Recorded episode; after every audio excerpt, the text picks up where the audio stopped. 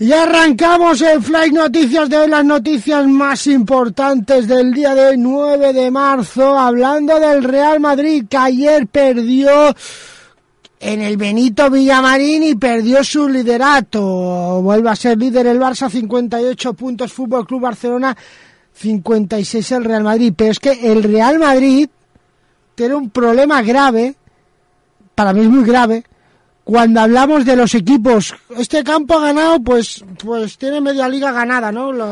este es un partido donde, este es un campo donde se ganan las ligas. El Real Madrid se ha dejado 15 puntos contra equipos de la parte media baja de la tabla. Cuando digo la media baja de la tabla es del puesto decimosegundo hasta el, puerto, hasta el puesto de descenso. Vamos a ir cronológicamente estos despistes que ha tenido el Club Blanco y que de momento les está, le está costando no al liderato.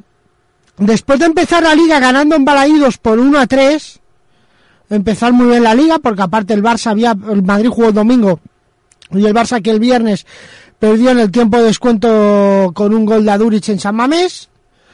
En la segunda jornada de liga el Madrid debutaba en liga en el Bernabéu marcó en el minuto 81 Benzema, pero en el 88 Sergi Guardiola empataba uno.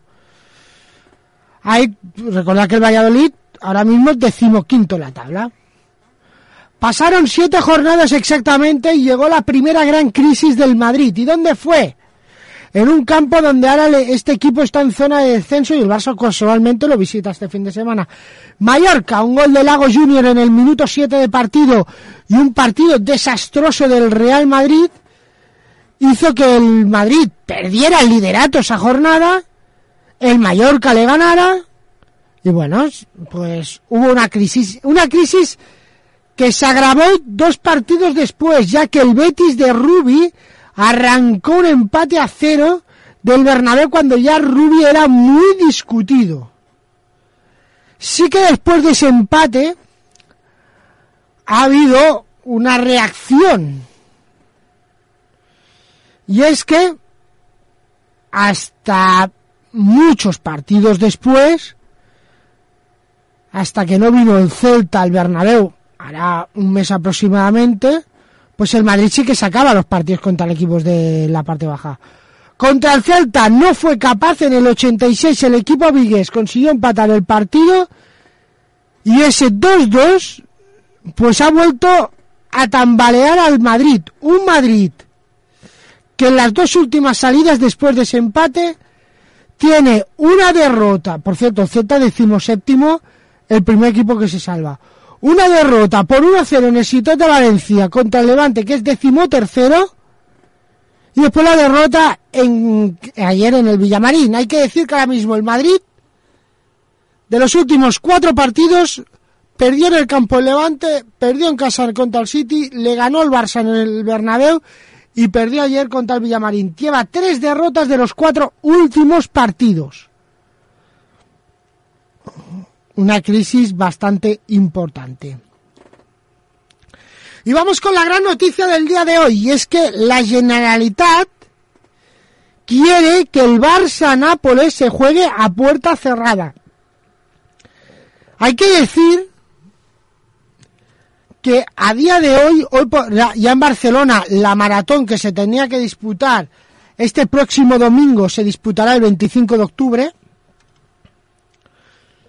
Hay que decir que en las últimas horas ha suspendido el torneo de Indian Wells, el Master 1000 de Indian Wells, no se había suspendido nada en tenis. Ya, ya se puede confirmar que Indian Wells ha suspendido y que MotoGP pende de un hilo la carrera de Austin en Texas, o sea que tela lo que está pasando.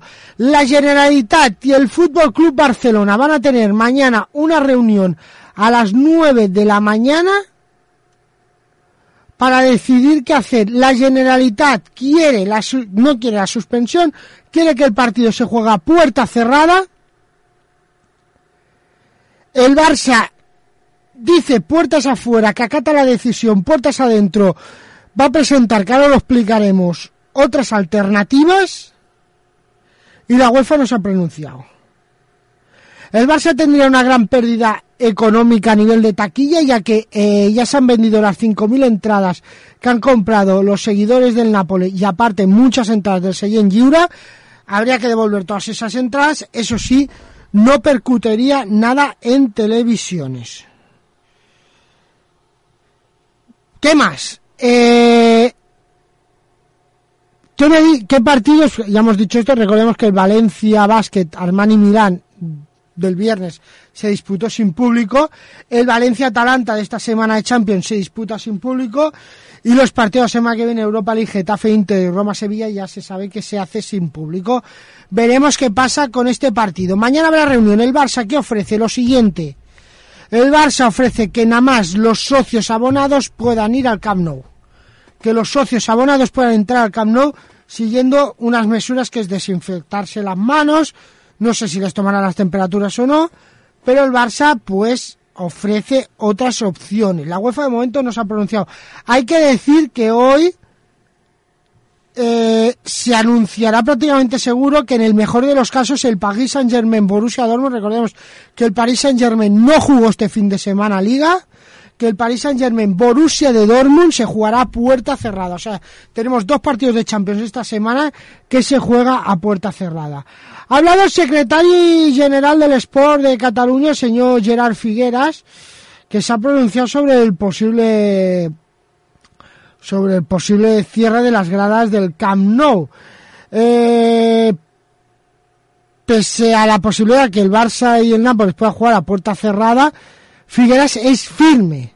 La decisión no está tomada. Mañana habrá reuniones con el club. La prudencia será el criterio que se debe imponer. Estamos en contacto con el Barça a raíz de la información. Se va a analizar caso a caso y semana por semana. En la misma emisora ha hablado la doctora Ana Vileya, Vileya del Servicio de Medicina Preventiva del Hospital Clínic de Barcelona y explicó lo siguiente.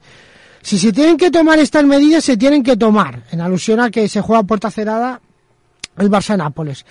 El otro día hablaba con una persona que está confinada en casa y me decía, este virus me está condicionando la vida. Le contesté, este virus está condicionando la vida de millones de personas. La doctora Vilella no quiso alarmar a la población, pero sí recomendó que se tomen las medidas de precauciones necesarias, como por ejemplo, tenemos que hacer vida absolutamente normal, el virus produce síntomas leves en el 80% de las personas, pero si las autoridades dan una recomendación hay que seguirlas.